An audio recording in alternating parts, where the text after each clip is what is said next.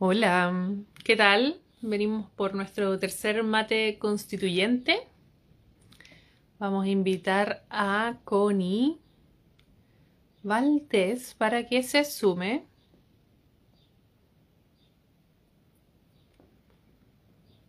A ver, ahí está.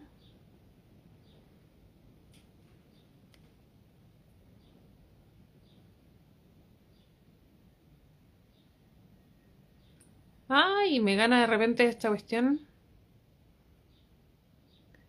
¿Por qué me aparece la Connie y después me, se me desaparece?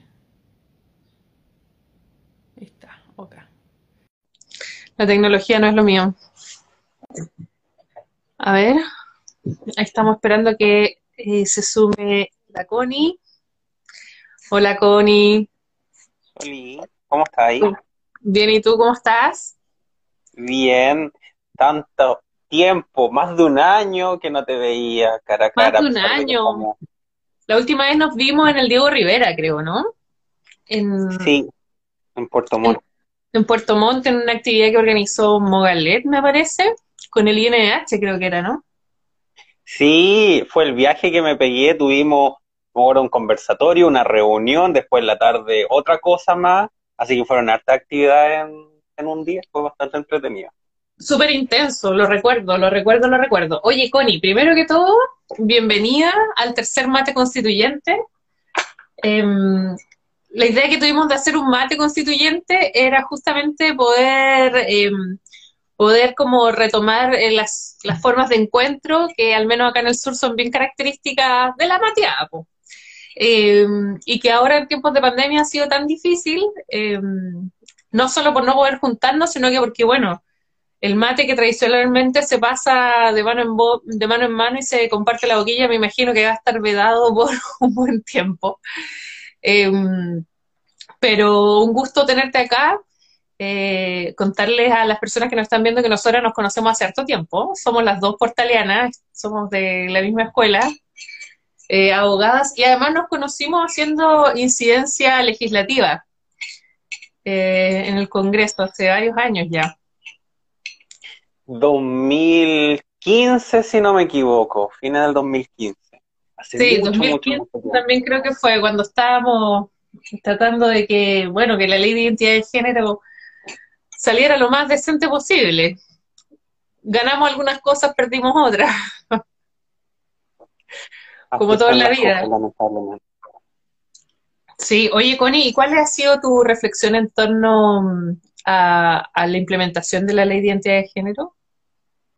Uy, la verdad es que bien mala. La verdad es que hay mucha gente que me ha comentado que, bueno, por propósito de la pandemia, no solamente paralizaron procedimientos de cambio de nombre y sector registral, sino que las cédulas que ya estaban en tramitación, que ya se habían aprobado, se demoraron muchos meses más para entregarlas, entonces habían personas que tenían sus datos desactualizados para pedir el IFE, para pedir beneficios sociales, y en conjunto oficinas del registro civil y sobre todo pensando no en exclusivamente en las regiones más centrales, que no sabían cuál era el procedimiento, que no sabían qué es lo que había que hacer. Entonces, la verdad es que fue bastante el lote y, bueno, parte de que el, gobierno igual se vio presionado por aprobarla, pero nunca fue una promesa de campaña. Sabemos el, el sector conservador lo que implicaba esa ley, si la mandaron al Tribunal Constitucional por otros temas. Sí, pues, pero sí, efectivamente yo me acuerdo. No, termina nomás. No, nada, que me acuerdo que cuando, cuando trabajé en el registro civil acá en Los Lagos, hicimos harto trabajo y harto hincapié en capacitación y formación de los funcionarios, porque efectivamente veíamos que era un tema, sobre todo para quienes estaban como en las zonas más rurales, más aisladas, como bastante desconocido. Oye, Mauricio Maya nos manda un saludo, un abrazo. De vuelta. Oh, qué bacán. Yo todavía me acuerdo, en esa ocasión no fui como invitada y estuvimos en el INDH, estaba él y estaba la... Ay, eh, la Milena. No, la Milena y además la yo, yo, Joana. Un saludo también para ella, ojalá que esté viendo. Ojalá. Oye, eh, sí, pues la ley ha tenido varios, varios problemas en su implementación pero a mí, bueno, hay varias cosas que yo tengo ganas de conversar contigo, Connie, en, relación al proceso constituyente y, también una cuestión que a mí me importa harto como las emociones en este proceso. Em, entonces me gustaría que partiéramos quizás em, comentándole a la gente cómo vemos o cómo pensáis tú, bueno, a todo esto la Connie eh, es candidata, hoy día salió ya el reconocimiento de las candidaturas y la Connie también es candidata a la Convención Constitucional. Eh, por el distrito 7, si la memoria no me falla, la región de Valparaíso. Entonces vamos a tener, espero, la oportunidad de encontrarnos en la Convención Constitucional eh, y en ese escenario vamos a tener que dialogar con sectores conservadores eh, respecto a un tema que es súper importante, que es el derecho a la identidad. Y que hoy día nuestra Constitución está como subsumido en varias, en varias partes, pero no está reconocido eh, como nos gustaría probablemente. ¿Cómo, ¿Cómo lo ves tú, Connie? Mira, yo creo que eh, bajo esa lógica, yo creo que va a ser obviamente la complejidad y sobre todo porque cuando hablamos de derecho a la identidad, no solamente estamos hablando de derecho a la identidad de género, estamos hablando del derecho a la identidad propiamente tal, que es lo que nos hace de alguna manera nuestra personalidad, eh, nuestra cultura, también nuestra tradición familiar, o sea, todos esos elementos forman parte de nuestra misma identidad, pero también nuestra orientación sexual, nuestra identidad de género, nuestra expresión de género, y en ese sentido, yo creo que ahí particularmente va a ser el debate respecto a qué va a implicar o qué se va a desarrollar, por ejemplo, en torno al derecho a la identidad, sin perjuicio que vamos a saber y cuando hablemos de derecho a la identidad va a incorporar todos estos elementos, pero probablemente uno de los temas más resistidos va a ser hablar, por ejemplo, identidad de género, hablar de expresión, orientación sexual, identidad cultural, pertenencia a una etnia, a un pueblo originario, probablemente eso van a ser algunos de los temas porque sabemos y la típica postura de que no es necesario que se detalle tanto en el ámbito de la Constitución. Pero yo creo que también a propósito del proceso constituyente y de los nuevos tiempos, yo creo que aún así, pese a la resistencia, va a haber una presión social muy grande de, aprobar hartas cosas. Y eso también es como importante relevarlo porque sin perjuicio que estamos en un momento de, bueno, vemos las candidaturas en general, hay un sector que quiere defender sus privilegios y todo, también hay una alta expectativa en este proceso constituyente y en torno a nuevos derechos que se quieren incorporar por lo mismo haber también una presión social de que se puedan ir aprobando. Entonces, yo, más allá de que yo, yo a ser un poco pesimista en algunas cosas, yo soy optimista de que eh, van a haber muchas cosas que van a, van a haber complejidades para aprobarlas, pero van a terminar aprobándose exactamente por la presión, de manera muy similar a lo que pasó con la paridad, porque la paridad de género nunca fue una intención de los sectores de la derecha conservadores, sino hasta que se tomaron el Congreso, eh, sino que hasta hubo intervenciones masivas afuera también, y eso provocó también que se hubiera esta presión para aprobarlo. Exactamente, estoy súper de acuerdo contigo. Eh, y además también hay como, hay algunas eh, dimensiones que no se han evaluado bien en el contexto sociopolítico de la identidad, por ejemplo. O sea, más allá de que la identidad es un derecho individual, en términos de poder formarse, desarrollarse, expresarse desde una cierta perspectiva, también la suma de las identidades personales de alguna manera también tiene un impacto en la dimensión social del derecho a la identidad. Hoy día eh, hay grupos que se consideran parte de un, eh, un, mismo grupo, valga la redundancia, porque comparten varias características como eh, identidades culturales. Entonces también eh, hay una protección que hacer ahí dentro de la diversidad, ¿no? No solo como la diversidad individual, sino que también la diversidad social. Y reconocer en eso eh, la riqueza y el valor que tienen esas diferencias. Y reconocernos como un pueblo, un país que tiene diversidades. Eh, yo creo que eso también es como un, un, legado bien duro y pesado que nos heredó la dictadura, ¿no? La, que la constitución eh, pareciera como tener la expectativa o, reflejar un Chile que es parejo, ¿no? Que es uniforme, eh, cuando en realidad es muy distinto a, eso.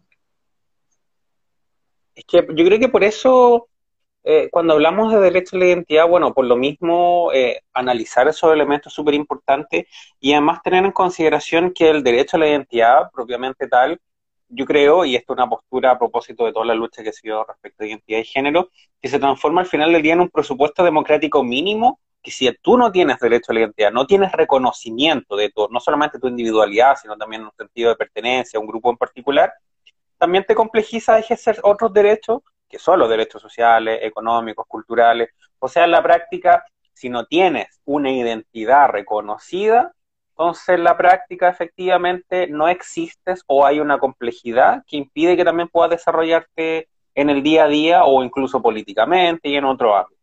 Y en ese sentido, yo creo que, bueno, yo creo que la tradición histórica ha negado también esa cultura que existe en Chile. O sea, somos un país que efectivamente tiene una identidad también muy marcada por violación a los derechos humanos y más allá de que algunos sectores no quieran de alguna manera como maquillarlo o olvidarlo, eso también es parte de por qué estamos viviendo este proceso, porque hubo una gran ruptura de un proceso institucional y por qué no creemos también en las instituciones. El legado de Jaime Guzmán todavía sigue presente y lo van a querer defender particularmente la lista del rechazo, porque no vamos a decir que es la lista de la derecha que incluso votó a prueba, la lista del rechazo. Exactamente.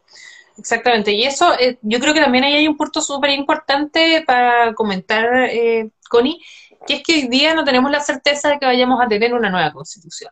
Hoy día la única certeza que tenemos es que vamos a tener un espacio de discusión y de construcción y de redacción de una propuesta de una nueva constitución. Y que esa nueva constitución va a tener que ser votada también en un plebiscito de salida. Es una cuestión que es importante porque hoy día hay mucha sensación como de que sí, vamos a tener una nueva constitución. Y no, hay sectores que van a entorpecer este trabajo para tratar de que nuestra mejor opción sea la constitución actual. Eh, entonces hay que tener cuidado con eso también. No, no demos por sentado ciertas cosas que hoy día están todavía en disputa con, dentro de la distribución de poder que necesitamos que se reasigne en nuestro país. Yo creo que por eso es tan importante a propósito de lo que dices, que algo que ha ido disminuyendo un poco y que yo creo que es súper relevante a propósito del tiempo de campaña y todo que se va a mezclar un poco, que tiene que ver con la educación cívica. Hubo muchos conversatorios, muchos cabildos antes del apruebo, hubo mucha propaganda electoral, sin perjuicio que si analizamos un poco la franja electoral, particularmente desde la apruebo, eh, faltó un poquito ese, ese tinte de qué es una constitución, cuál es su estructura, como que falta esa bajada y sobre todo porque históricamente en Chile no hemos tenido una educación cívica al respecto en ese ámbito. Entonces, por lo mismo, en este proceso, no solamente entender que estamos en un proceso eleccionario de alcaldes, de gobernadores, también de concejales y constituyentes, sino también entender lo que se viene después del proceso de redacción, el tema del reglamento, el plebiscito de ratificatorio y sobre todo un elemento en particular que es muy importante tener en consideración el plebiscito ratificatorio es la votación obligatoria. Entonces, muchas de las personas que efectivamente quizás no van a tener la información o no, no, no, no, tampoco pudieron participar en todo este proceso, la verdad es que puede ser que efectivamente terminen votando por una opción negativa de esa nueva constitución y sobre todo teniendo en consideración que tampoco tenemos claridad de cuál va a ser el contenido final. Recién eso se va a saber y ya está por ahí, una vez que encuentren los 155 personas que van a estar ahí compuestas, como va a ser el análisis de los cálculos políticos electoral que podríamos hacer. Pero eso también refleja que la importancia de la educación, de saber lo que estamos viviendo, este proceso largo aliento, también es importante deliberar, porque el 2000, probablemente final del 2021, inicio del 2022, vamos a tener este plebiscito ratificatorio. Y desde ahí, si se aprueba la nueva constitución, viene otro proceso con probablemente otro nuevo Congreso, renovación también del Ejecutivo, y eso va a implicar aprobar nuevas leyes que implementen esta nueva constitución. Entonces, dentro de los próximos cinco años vamos a tener discusiones políticas de gran envergadura que no van a ser exclusivamente ligadas a una elección. Exactamente, y por eso también es súper importante eh, hacer el llamado a informarse, a participar, a comentar. El proceso constituyente es un proceso esencialmente dialogante, ¿no? Eh, no, puedes, no, podríamos aceptar una cosa diferente, no podríamos aceptar nuevamente un proceso constituyente impuesto y hecho en cuatro paredes. Y, y, eso implica, por una parte, abrir los espacios de diálogo, pero también implica romper eh, el muro que han construido tratando de obstaculizar la participación política. Entonces, es importante hacer el llamado, eh, a informarse, a hacer auto, eh, a automotivarse y, y, autoincorporarse al proceso constituyente. Eh, nosotros estamos tratando de hacerlo también a través del mate constituyente, que lo hacemos toda la semana, abordando distintos temas, porque además se nos viene súper difícil, y yo me imagino, Connie, que pasa lo mismo contigo, como el proceso de campaña y de reflexión y de discusión y va a ser muy peludo en pandemia. Eh, al menos acá en la región de los lagos estamos viendo una situación crítica. El hospital de Osorno ya no tiene camas disponibles. Estamos en un pic. Eh, hace un par de días éramos la segunda región con más contagios a nivel nacional después de Santiago, teniendo una cantidad de, población mucho menor. Y hoy día eh, tenemos muchas comunas que están en cuarentena. Eh, la mayoría del, distrito 26 hoy día está en cuarentena y eso también nos tiene que mm, generar un llamado. Esta es una pandemia que eh, la vamos a superar entre todos, también con mucha empatía y cuidándonos, eh, haciéndonos cargos de cuidarnos mutuamente. Pero va a ser difícil llegar a zonas rurales, hacer campaña, hay gente acá que no tiene acceso a Internet. Entonces es un desafío súper importante. Yo creo que ahí, bueno, efectivamente, bueno, el CERVEL probablemente va a implementar algunas situaciones, algunas medidas sanitarias al respecto. Y bueno, la verdad es que estamos en una, una improvisación bastante grande, eso es muy importante tenerlo en consideración también. Pero ahí también va a ser un, quizá un, llamado al, no solamente al autocuidado de las personas, porque considerando que el gobierno tampoco eh, tiene medidas sanitarias muy claras en este, muy claras en este contexto, eh, pero también parte de las mismas candidaturas, la medida de que efectivamente se pueda hacer campaña para llegar a otros espacios, pero que tampoco expongamos efectivamente al contagio de otras personas que en muchas ocasiones van a ser grupos de riesgo. Y eso es un tema muy importante a tener en consideración, sobre todo porque estamos en plena campaña, por supuesto está todo el interés de salir con todo, salir a grandes espacios, estar compartiendo con todas las personas y todo, pero nunca vamos a saber si es que una de las personas que participamos o que se, o que se relacionó con nosotros nos contagió y después vamos a contagiar a una persona de un grupo eh, de un grupo de riesgo y esa persona puede fallecer, entonces también hay un equilibrio que tiene que ver también yo creo que particularmente con las responsabilidades y en qué manera, y acá yo creo que efectivamente el CERVEL de alguna manera tiene que haberse un, un llamado específicamente quizás de las municipalidades cómo bajar esa información eh, efectivamente a sectores donde no hay internet, donde no hay alfabetización digital, porque la gente tiene todo el derecho a participar. Entonces ahí, ahí hay una gran problemática que la verdad es que yo creo que no tiene una, una solución como concreta en qué medida se puede equilibrar entre la ruralidad de algunos sectores, alfabetización digital, pero también el cuidado sanitario, sobre todo teniendo en consideración que gran parte de esos lugares donde hay ruralidad tampoco tienen acceso a un hospital cercano o a un CESFAM donde puedan brindársele los cuidados en el caso de que se contagiara gravemente también de COVID. Entonces, es una situación compleja. Yo siento que no se ha abordado debidamente y sobre todo veo que, por ejemplo, en Santiago, en la región metropolitana, que veo que muchas candidaturas están como saliendo con todo y todas las cosas, pero al final se transforma en una ruleta del azar. Nunca se sabe si una persona va a contagiar a la otra hasta días después o, si es que efectivamente se salvó. Es hasta que ya fue. Mm. Claro.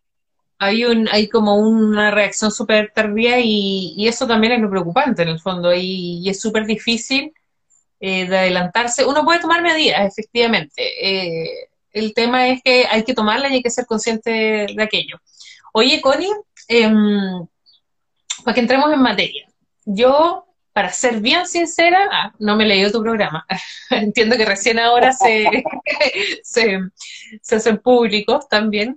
Em, entonces me gustaría que aprovecháramos de, hablar sobre los pilares de lo que tú vas a proponer o, lo que estás promoviendo eh, desde la discusión para una nueva constitución. Mira, en particular, eh, a pesar de que somos, bueno, soy una mujer trans y nuestra candidatura se erige como este principio básico, la verdad es que la gran parte de la discusión no se da exclusivamente en temas de, derechos a las personas LGTBIQ, sino que se da en el ámbito de los derechos humanos, la democracia y un concepto de la refundación del Estado. me llegó un visitante. También quiere participar el proceso constituyente, la discusión. Sí, por supuesto. Es para, va, a quedar para él, esperemos la nueva constitución. Sí, la verdad es que al final los, los, resultados también se van a ver para las nuevas, las nuevas generaciones principalmente. Sí, pues. Ya, pero tú estás ahí, estás ahí explayándote sobre los puntos. Sí, en, bueno, estaba principalmente mencionando que efectivamente nuestros puntos principales no tienen que ver exclusivamente con nuestra comunidad, a pesar de que tenemos puntos fuertes ahí, pero sino con un concepto que tiene que ver con la refundación del Estado, porque partimos de la lógica que para reconocer y garantizar derechos sociales, mayores derechos particularmente, también tenemos que tener un Estado a la altura de las circunstancias. Tenemos que cambiar completamente el régimen eh, presidencial, un régimen presidencial, tener un Congreso unicameral, porque yo creo que vivimos, vivimos en carne propia cómo era este sistema de tramitación legislativa de años y años, donde no llegaban a ningún puerto final o un puerto completamente eh, cambiado por también estos quórum malditos que tenemos en la Constitución, que terminaba por neutralizar completamente la política democrática. Y en ese sentido, una, una democracia paritaria exige también que el próximo Congreso vaya a ser paritario, que el Poder Judicial vaya a ser también paritario. Y acá un elemento muy importante que no lo había, que, no lo menciono mucho, pero a propósito que, hemos discutido estas cosas, la creación de tribunales contenciosos administrativos. Yo creo que por fin tenemos que incorporar ese elemento en la nueva constitución, sobre todo teniendo en consideración que la única herramienta que tenemos actualmente para reclamar en contacto con la administración es el recurso de protección. Entonces, efectivo. Yo creo que un punto donde vamos a, estar, vamos a estar de acuerdo ahí dos tercios, yo creo que para tener tribunales contenciosos administrativos, que es una deuda histórica desde 1925.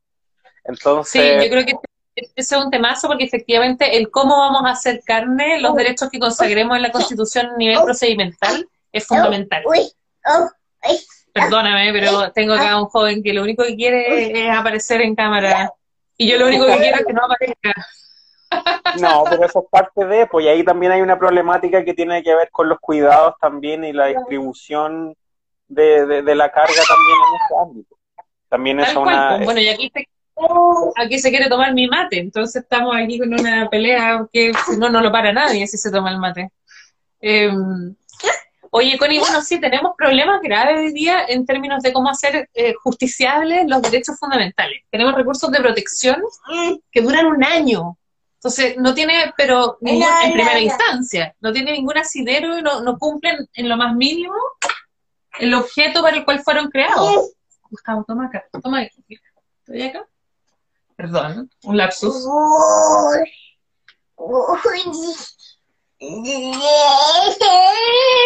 bueno. ya déjalo ahí, está bien. Em, entonces ahí tenemos un desafío de cómo hacer, em, cómo hacer justiciables de una manera eficiente nuestros eh, derechos fundamentales. Y de pasadita, cómo hacer eh, que los tribunales en el fondo tengan un sentido de reforma distinto. Yo creo que por lo mismo tener un poder judicial donde no solamente la capacitación quede a la discrecionalidad de los programas que se hacen, sino que se incorpore una perspectiva de derechos humanos y de género en la, en la forma, no solamente que conoce eh, los casos en general, sino también desde su estructura. Yo creo que también una de las cosas que tenemos que hacernos cargo, y acabamos de hacer una discusión, sobre todo con organismos que ya tenemos, es la creación de una defensoría del pueblo, que también es una de las demandas particularmente, y yo sé que tú sabes lo que pasa también con el INDH, que tiene muchas problemáticas por la integración binominal que tiene, y al final del día depende mucho de quién está en la presidencia o de qué manera se integra para ver si tiene dientes o tiene menos dientes. Exactamente. Exactamente. Hay, bueno, al respecto, eh, también es un temazo y, y podemos conversar en, con harta profundidad al respecto, porque, bueno, hoy día tenemos un Instituto Nacional de Derechos Humanos que está bien, eh, ¿cómo decirlo en, en, términos un poco más políticamente correctos? Un poco venido a menos. Eh, eh, estoy siendo buena onda, pero, pero pero como con, pero que, tiene muchas trabas en función de cómo eh, ha sido eh, creado y cómo se está integrando. Entonces, hoy día tenemos un instituto donde hay mucha gente que está trabajando de una forma precarizada eh, y que, o sea, que el Instituto Nacional de Derechos Humanos sea una institución laboral precarizada hace mucho ruido, ¿no? Es extraño, por decirlo menos. Pero además también tenemos que discutir, por ejemplo, si queremos una institución robusta de derechos humanos, autónoma, ver si está consagrada a nivel constitucional, por ejemplo, y que de ahí se deriven distintas patas como para grupos que tienen especial particularidad de, protección en materia de derechos humanos, o si vamos a seguir con la lógica de eh, instituciones nuevas como la Defensoría de la Niñez, eh, hay gente que está levantando la Defensoría de eh, los, las personas mayores. ayer, de hecho, participé en un foro sobre ese tema y era bien interesante porque hay obligaciones que se adoptaron recientemente por Chile, bueno, recientemente, el 2015, 2017, ya no me acuerdo, em, de la Convención Interamericana para la Protección de los Derechos de las Personas Mayores, eh, pero ¿cómo lo vamos a hacer carne? Más allá de la declaración, ¿cómo vamos a efectivamente asegurar, eh, sobre todo en materia preventiva, que yo diría que es donde hay que poner el enfoque, porque lo que queremos es evitar que ocurran vulneraciones de derechos Em, entonces, bueno, hay varias reflexiones que dar al respecto. Aprovechando eso, eh, bueno, no para extenderme mucho más en ese tema, pero esos, esos temas que estamos conversando a propósito de institucionalidad, a propósito de garantía de derechos, por eso son discusiones que son súper importantes darlas y la verdad yo siento que en el debate están quedando un poco excluidas. La verdad es que siento que... Le... Perdón. no, tranquilo. Ya, que tuvimos un incidente, acá eh, dieron vuelta agua arriba del computador, así que fantástico. Eh, son las maravillas de, de, las cosas en vivo, ¿no? Eh, mi mate ha quedado arriba del computador. Pero no le entró. ¿Ah? ¿No le entró agua? No, no creo, no creo. no alcanzó, pero pero hubo que hacer un despeje rápido de la situación. Sí, pues, es un temazo este, eh, y es un temazo que es súper difícil de, llegar a acuerdo también, porque em, esta es una cuestión que lo digo como un poco desde mi experiencia, em, no, no, quiero generalizar, pero, pero como un antecedente a considerar, muchas veces cuando uno plantea eh, la posibilidad de tener un órgano robusto, con autonomía, serio, y que eso se transforme como una gran defensoría, los grupos o, los representantes de los grupos que tienen eh, características de particular vulnerabilidad eh, se sienten un poco invisibilizados. Y eso también tiene, tiene que ver con la historia nuestra, porque efectivamente hay muchos grupos que nunca hemos reconocido Em, y tenemos ese desafío de, no solo hacer como una integración, eh, sino que eh, hacer un reconocimiento explícito de las necesidades y de los derechos que tienen. Eh, estoy pensando en las personas mayores, como, como se llamaban ayer los añosos, las personas con alguna situación de discapacidad, las personas privadas de libertad, los adolescentes. A mí me parece que los adolescentes son un grupo excluidísimo eh, que no tienen partes de participación hoy día. Y, claro, es solamente porque no tienen la edad. Quizás debieran tener espacios de participación, eh, quizás en otros, no sé, hay, que reflexionar, hay que pensar, pero, pero hay que modificar aquello, porque después no podemos estar exigiéndoles tampoco interés en la participación si es que nunca se les ha dado el espacio. Sí, yo creo que en, en ese punto, eh, yo creo que por eso es tan importante también tomar este proceso constituyente, partir de la base desde todos los sectores excluidos de la toma de decisión. Yo creo que eso es súper importante tenerlo en consideración al momento de elaborar una, una, una nueva constitución que sobre todo no es una nueva constitución a nivel teórico que nos dicen estos abogados en general y todo eso, sino una nueva constitución que tiene un trasfondo político chileno y que hay que hacerse cargo.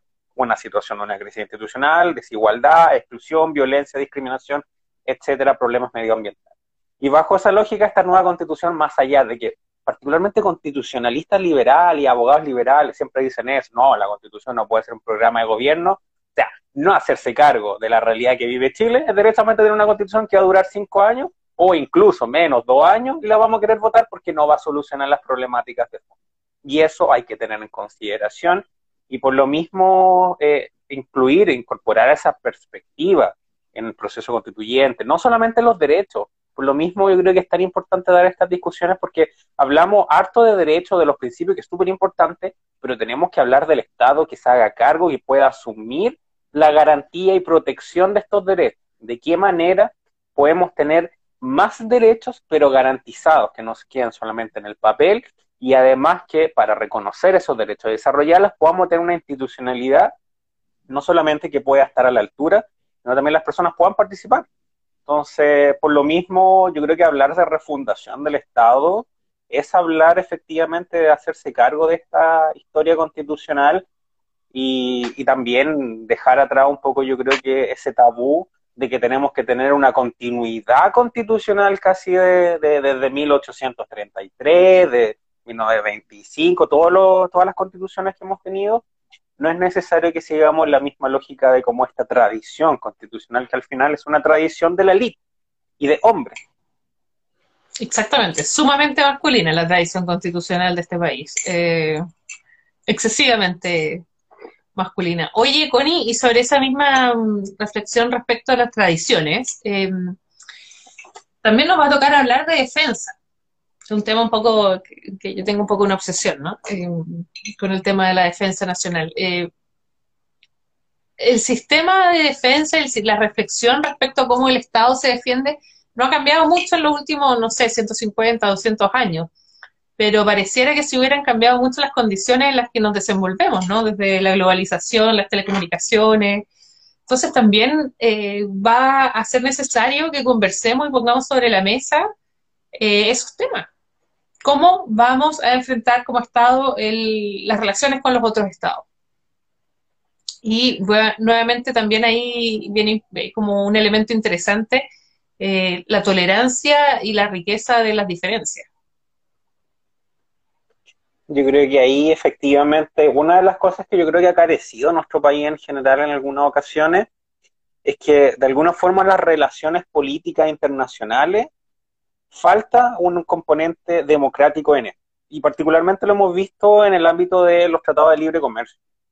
Porque a mm. propósito de estos dos últimos años se ha dado una discusión muy fuerte de efectivamente rechazar, y por parte también en el Congreso se ha dado por sectores políticos, de rechazar los tratados de libre comercio porque no tienen deliberación, de deliberación exclusivamente por las partes negociadoras, por los ministros que están a cargo, etcétera, pero no hay una política de liberación democrática de las relaciones internacionales de cómo se dan.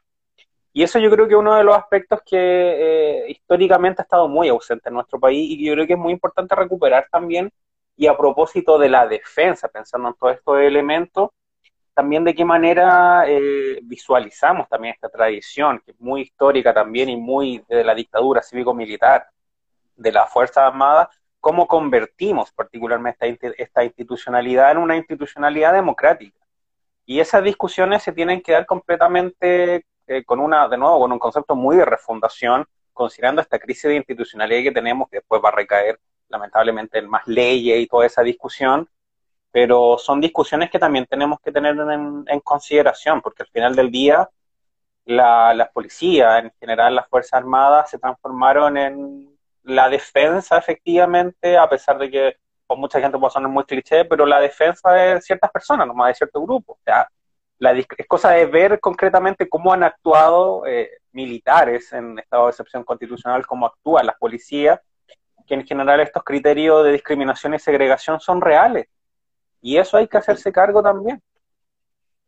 Sí, estoy súper de acuerdo. O sea, eh, de hecho es complicado porque si uno ve la historia de, de, las Fuerzas Armadas en Chile, eh, ha habido mucho más interacción con los conciudadanos que con, que con otros estados, ¿no? Eh, y esa es una reflexión también que vamos a tener que poner sobre la mesa, porque efectivamente también cumplen una labor em, que yo no me atrevería a decir que es necesaria, pero que alguna institución tiene que cumplir. No sé si esta misma u otra, eh, con algunas características diferentes, pero hay un espacio que debe ser llenado y, el tema es justamente cuáles son los estándares y cuáles son las atribuciones que van a tener esas distintas eh, instituciones.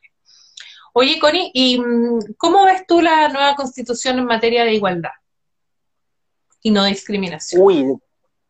Mira, ese es uno de los temas que eh, particularmente a mí me interesa mucho, lo, lo recalco alto en el, en el programa, y pensando mucho en, la, en lo que vivimos, lo que estamos viendo actualmente, la reforma a la ley antidiscriminación, está como ley antidiscriminación 2.0, en la cual ahí nos pudimos meter harto en, en, proceso y toda esta discusión, bueno, en contexto de pandemia, eso sí, lo, la complejidad que tiene eso, pero yo creo que hay que hacer esta, esta distinción entre la igualdad, eh, la igualdad formal, la igualdad ante la ley que tenemos actualmente, y sobre sobre todo lo que se da en ese ámbito que sabemos que no se respeta, y la igualdad material y sobre todo teniendo en consideración de que hay que hacerse cargo de una desigualdad que existe actualmente en nuestro país y que la única manera de solucionarla es teniendo no solamente medidas afirmativas, sino también, y acá es muy importante esta materia, una institucionalidad, pues la Defensoría del Pueblo, etcétera, pero una institucionalidad que también se haga cargo de proponer medidas o políticas públicas o tener leyes que se encuentren acorde a estándares internacionales en materia de igualdad. Entonces, por lo mismo, avanzar hacia un concepto de igualdad sustantiva es muy necesario para avanzar también en otras materias que tienen que ver con desigualdad hacia grupos históricamente discriminados y excluidos. Partir de esa base implica hacerse cargo de la desigualdad, la discriminación en contra de grupos históricamente discriminados y excluidos, porque ponerse desde la lógica de que todas las personas son iguales ante la ley, una, una cultura muy liberal, la verdad es que no se hace cargo de las situaciones de fondo. Entonces ahí yo soy partidaria no solamente de, tener ciertas categorías sospechosas, sin perjuicio que lo podemos dejar muy abierto porque siempre se dejan abiertas las categorías sospechosas, pero de hacerse cargo, porque actualmente en la Constitución la verdad es que la discriminación no, casi que no existe, es como un postulado muy que se subsume propiamente tal y habla de la igualdad entre hombres y mujeres, y es la única vez que se menciona eh, mujeres en la Constitución, entonces, en ese sentido, yo creo que hay que tener una igualdad y no discriminación como de manera robusta y además desde este, este concepto de la igualdad material o la igualdad sustantiva. Eso, por supuesto, va a quedar siempre relegado mucho más a cuerpos legales, pero que pueda efectivamente trascender a un principio, sino que también como un derecho, porque actualmente el 19 número 2, la verdad es que me dice mucho y me dice poco, no me dice nada en general. Yo lo puedo utilizar para cualquier o cualquier situación. o para nada. Claro. Mm. Oye, Connie, aparte que, eh, o sea, estoy súper de acuerdo con, con, todo lo que tú has comentado respecto a la necesidad de, de establecer la igualdad y no discriminación desde una manera distinta, robusteciéndola, pero también me parece importante agregarla respecto a la conformación de las instituciones. Em, hoy día tenemos instituciones públicas súper poco representativas. Em, ¿Tenemos jueces trans, por ejemplo, hoy día en la República de Chile? No, no, si no hay personas trans en el ámbito, en el ámbito del derecho, no nos quieren, a menos que directamente no acorde, no, no estemos sus estándares, pero no, en general es una falsa inclusión la que existe. Hace muy poco tiempo existió, bueno, estaba por primera vez un juez ciego, si no me equivoco. Sí, sí. Eh, entonces, efectivamente, nos falta que esa igualdad y no discriminación eh, deje de ser eh, un mero derecho que tenemos las personas. o sea, obviamente tenemos, como decíamos antes, reforzarlo y robustecerlo, pero también el cambio social implica un cambio institucional que tiene que reconocer esas diferencias. Em, y es parte del desafío. Y por lo mismo, volvemos como al principio de esta conversación. Esto es como algo un poco, un poco circular, porque es fundamental que haya participación de todos esos grupos también para que puedan sentirse parte del proceso y sean parte del proceso y logren establecer exigencias muchas veces quizás eh, particulares eh, dentro de la creación de cierta institucionalidad, como el diseño institucional. Es que yo creo que gran parte de la, de, la crisis de institucionalidad que tenemos también ha pasado por eso, porque ausencia de mecanismos participativos y este concepto de la inclusión que se termina manoseando de alguna forma que se confunde con el asistencialismo. Lo vemos particularmente hasta el día de hoy con la ley de inclusión laboral para personas en situación de discapacidad, donde hasta el día de hoy se utiliza en gran parte como para obtener o las empresas un, logo, un sello, decir que cumplen la normativa, etcétera. pero efectivamente no forman parte de la toma de decisiones o derechamente trabajan en edificios que ni siquiera tienen accesibilidad para personas con movilidad reducida. Entonces, Tal cual. yo creo que falta ese, ese enfoque particularmente, no solamente de la inclusión y la tolerancia, que son palabras que la verdad que me tienen bien chata, sino de la igualdad y de la diferencia. Entendernos iguales pero diferentes al mismo tiempo y que tenemos distintas capacidades, venimos de distintos grupos, distintas identidades y formamos parte de esta gran, larga y angosta franja de tierra que se llama Chile, que suceden las cosas más raras en este país, pero también para construir esa, eh, esa como supuesta identidad que existe, que la, dice que la gente es solidaria y todo. La verdad es que hay mucho mito también de todas esas situaciones, pero también pasa por parte de excluir mucho. Yo creo que sin perjuicio que son temas muy culturales, lo sabemos que hacerse cargo de eso en la nueva constitución es complejo, pero también pasa por un concepto que viene de normar, que es normalizar también la situación y que tiene que ver con incorporar más cosas. Por ejemplo, la paridad ya la tenemos en la Convención Constitucional y lo más probable es que la paridad sea lo mínimo, partido de máxima, ahora lo mínimo para tener las próximas instituciones en esta nueva Constitución. Y de hecho, lo más probable es que el próximo Congreso también tenga escaños reservados para pueblos originarios. Y eso también son situaciones que se van dando culturalmente, probablemente la nueva constitución y sobre todo. ¿Cómo? Que esperemos que así sea, que efectivamente la paridad haya llegado para quedarse eh, y para permear otras instituciones. Yo creo que es lo mínimo que tiene que ser. Lo mismo que pasó con esta cuota de 5% para personas con discapacidad, con discapacidad. también. Sí, yo estoy súper de acuerdo contigo, Connie. Me preocupa igual que eh, la distancia entre el mundo político y el mundo ciudadano, social, sigue manteniéndose.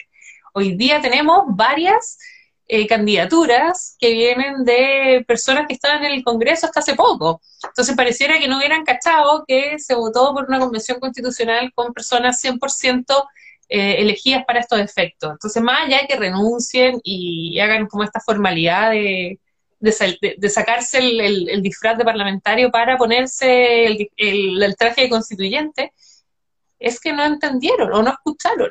Eh, y si la memoria no me falla, eh, son mayoritariamente hombres o exclusivamente hombres. Eh, son exclusivamente hombres. Qué curioso, podríamos hacer un análisis de por qué son hombres que tienen la confianza suficiente de decir el pueblo me va a elegir. Y se colocan así, se ponen la capa, y el argumento de la ciudadanía me elegirá. Pero hay un argumento bien falaz también, porque es muy, es muy distinto una persona que se tira convencional constituyente, ya sea por lista independiente, por partido, etcétera, que no tiene nunca o no tuvo un cargo de elección popular actualmente, y después salir del Congreso con lo que ya sabemos que es la dieta parlamentaria independiente que se haya reducido, los contactos que generaron en el distrito, y salir a hacer campaña con el resto de las personas. No hay igualdad de condiciones que pudiéramos analizar. La verdad es que esa desigualdad incluso facilita que esas personas puedan salir electas, aun cuando efectivamente sabemos que la opinión pública está mixta, no, pero hay sectores que probablemente por la información y todo, por lo que se realizó, vayan a votar por esa persona. Entonces, me parece súper lamentable es súper lamentable eh, desde, varias, desde varias aristas, ¿no? Eh, me pareciera que nos faltó a la Natalia Valdemenito explicándoselo en cetáceo, porque yo creo que no, no, no llegó el mensaje. Eh, en cualquier caso, es cierto que, y, y, también como esto es como que volvemos a otro punto, porque es cierto que es la ciudadanía la que va a elegir. Por lo tanto, es la ciudadanía la que se tiene que informar y tiene que dar cuenta de esto. O sea, si no queremos que estén ellos nuevamente redactando la constitución, que no se vote por ellos. Eh, yo sé que va a ser difícil la competencia porque es una competencia desigual. Nosotras, bueno, seguro que a ti, Connie, te pasa lo mismo que a mí, que a muchas tantas otras candidaturas que no tenemos un respaldo económico importante, que estamos ahí contando las chauchas para ver si hacemos una balconera o imprimimos un poco más o hacemos una chapita o qué hacemos, eh, pero que son recursos súper limitados. En mi caso, yo tengo que abarcar 18 comunas eh, con una geografía súper desafiante, eh, transbordadores de por medio, entonces también efectivamente alguien que viene con un respaldo de un bagaje de autoridad eh, en, el sector tiene un, avance eh, sustantivo. Sí, la verdad es que por lo mismo es súper importante destacar que más allá que, y de hecho, bueno, termina siendo un resquicio legal por el cual renuncian, porque la renuncia, y eso es muy importante para que la gente entienda también, la renuncia a diputado y senador no existe propiamente tal. Lo que se genera es una incompatibilidad de cargo, entonces te inscribes, eres incompatible, y ese cargo queda vacante y lo tiene que suplir el partido, etcétera. Pero es un resquicio legal que se genera, o sea, derechamente estamos hablando acá de no algo perfectamente que como que está establecido en nuestro ordenamiento jurídico. Entonces, no, la verdad es que, bueno, por eso mismo yo creo que eh, ahí va a estar la, discusión y todo, y lamentablemente sectores políticos que una esperaría que tuvieran una deliberación mucho mayor, pero bueno, yo creo que de nuevo volvemos al punto inicial, política masculinizada, patriarcal, y del hombre, del héroe que se pone la capa y dice, yo soy el salvador del pueblo. Tal cual, me acuerdo con esta frase eh, del programa que tenía la Toti Orellana, eh, que es candidata por el, por el Distrito 11, eh, que decía, podemos ser peores. hemos avanzado un montón en términos de derechos de las mujeres, en términos de derechos humanos en general, creo yo, en los últimos, en los últimos tiempos. Sin embargo, eh, no hemos avanzado suficiente. Em, nos falta todavía consagrar algunas cuestiones, eh, evidentemente, para poder seguir hablando de eh, una democracia más afiatada, ¿no? Hoy día, la CONI, yo, tantas otras candidatas, estamos en este espacio gracias a la pega y la apertura que hicieron muchas otras mujeres anteriormente y yo espero, Connie, que podamos seguir abriéndole puertas a otras mujeres, a otras personas de las más diversas eh, identidades, eh, sentires y, colores, ¿no? Eh, entonces espero que podamos seguir haciéndolo en cada uno de nuestros espacios. Estamos territorialmente distantes, pero siempre hemos estado alineadas con, el respeto por los derechos humanos y eso yo creo que también es una cuestión súper importante de destacar y que yo también aprovecho a agradecerte. Eh, es una lucha que hemos compartido por harto tiempo y la verdad es que súper agradecida y sobre todo en ese tiempo donde eh, la institucionalidad también era súper compleja, como que destacar eso, que efectivamente la institucionalidad no abre puertas a las personas. En muchas ocasiones las personas que por, por la voluntad y por la eh, también por la entrega que tienen particularmente en, en los cargos, abren las puertas particularmente. O sea, derechamente en ese tiempo, cuando estábamos viendo el tema de la ley de identidad de género y todo, eh, muy probablemente si no hubiera sido tú, hubiera tocado a otra persona, hubiera tenido una negativa mayor, por ejemplo, a esta misma temática. Y al final eso también tiene que ver con una política institucional que no se excluye. Y la verdad es que por eso mismo, al final del día, esta lucha parte desde los derechos humanos, desde la construcción de los derechos humanos de todos los sentidos. Estamos hablando de derechos humanos de las mujeres, personas de Q, personas mayores, personas con discapacidad, eh, personas de pueblo originarios, personas migrantes, niños, niñas, adolescentes, de todos los grupos históricamente eh, excluidos y también de los derechos medioambientales, que son parte de los derechos humanos, los derechos sexuales reproductivos, y forman parte de toda esta lucha que la verdad es que siempre nos han cerrado las puertas. Entonces, al final del día, efectivamente, estar en política, ser una mujer, estar en ese ámbito es golpear muchas puertas, que algunas se abren, otras, otras se cierran, eh, y la verdad es una complejidad bastante grande. Sí, pues bueno, y efectivamente hay un punto que decía eh, antes profundo acá, eh, decía que varias de las cosas que hemos conversado tienen que ver como con las personas, con las personas que están en los servicios públicos. Y yo creo que buena parte de la discusión es esa. Y es que no podemos estar dependiendo de la buena disposición o la buena voluntad que tenga la persona que nos atienda, sino que tiene que entender que el trato digno, respetuoso, igualitario, no discriminativo, eh, es una obligación del Estado.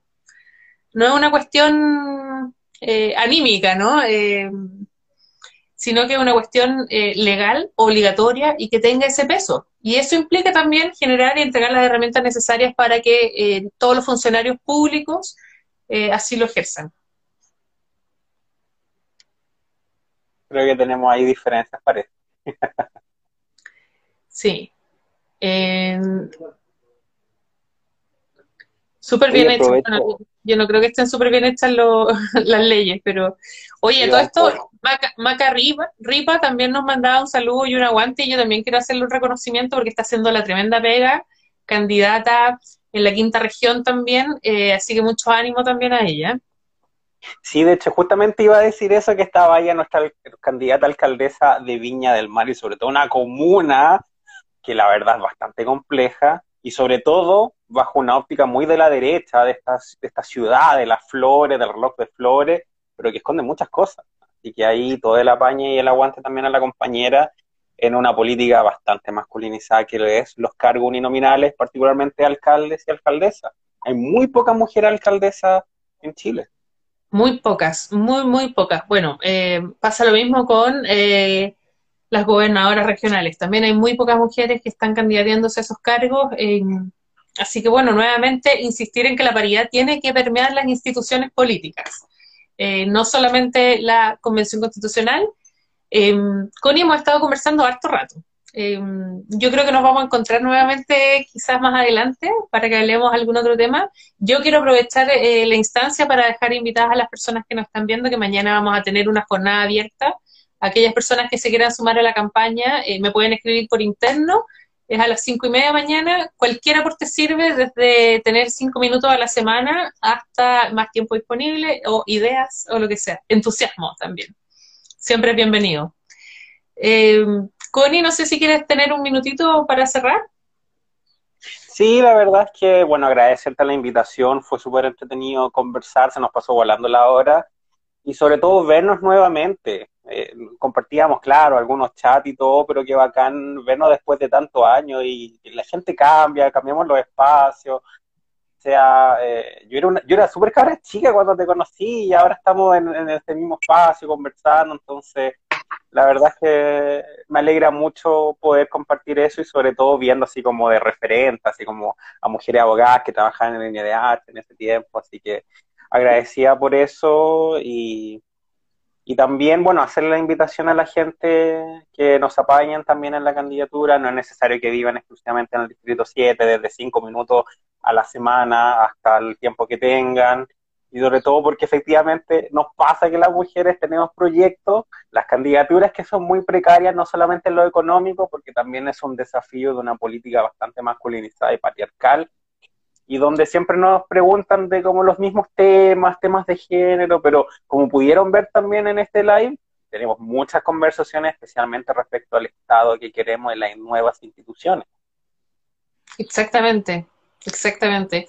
Oye, Connie, em, para mí también ha sido un gusto verte de nuevo. Yo me acuerdo eh, tus primeras veces en el Congreso y la verdad estoy fascinada de ver la tremenda activista que eres y cómo has ido sentando base avances tan importantes para la diversidad sexual y en general para todas, eh, para la democracia. Me encanta verte con todo ese power. Espero que llegues a la Convención Constitucional. No te quepa la menor duda que yo voy a estar acá siempre disponible para todo. Eh, así que te mando un abrazo, muchas gracias por participar. Y Abdón Pizarro pide que recomiende eh, cómo hacer el mate para que no me caiga mal. Mira, yo la única gracia que tengo como maña mate es que me gusta ponerle flores de otro. No siempre hay, eh, yo igual guardo, pero según yo como que lo endulzo un poquito sin ponerle azúcar.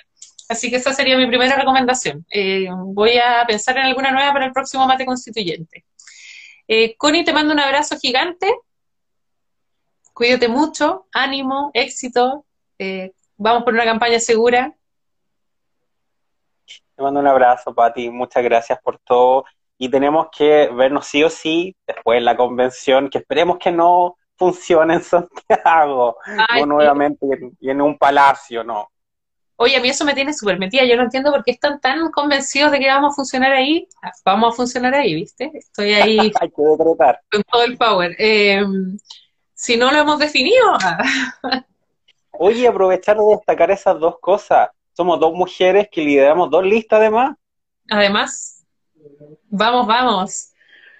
Sí, yo eh, tengo mucha expectativa, tengo también mucho eh, temor al fraccionamiento de los votos de izquierda, pero vamos que se puede. Eh, cosa de, insisto, informarse, estar atenta y buscar espacios de participación y generar espacios de participación. Eso es lo que nos mueve, para que tengamos por fin una nueva constitución democrática y participativa. Una constitución como la gente y para la gente. Exactamente. Ya, Connie, te mando un beso gigante, cuídate mucho y nos vemos pronto. Nos vemos, cuídate, un abrazo. Chao, que estés bien. También, chao, chao.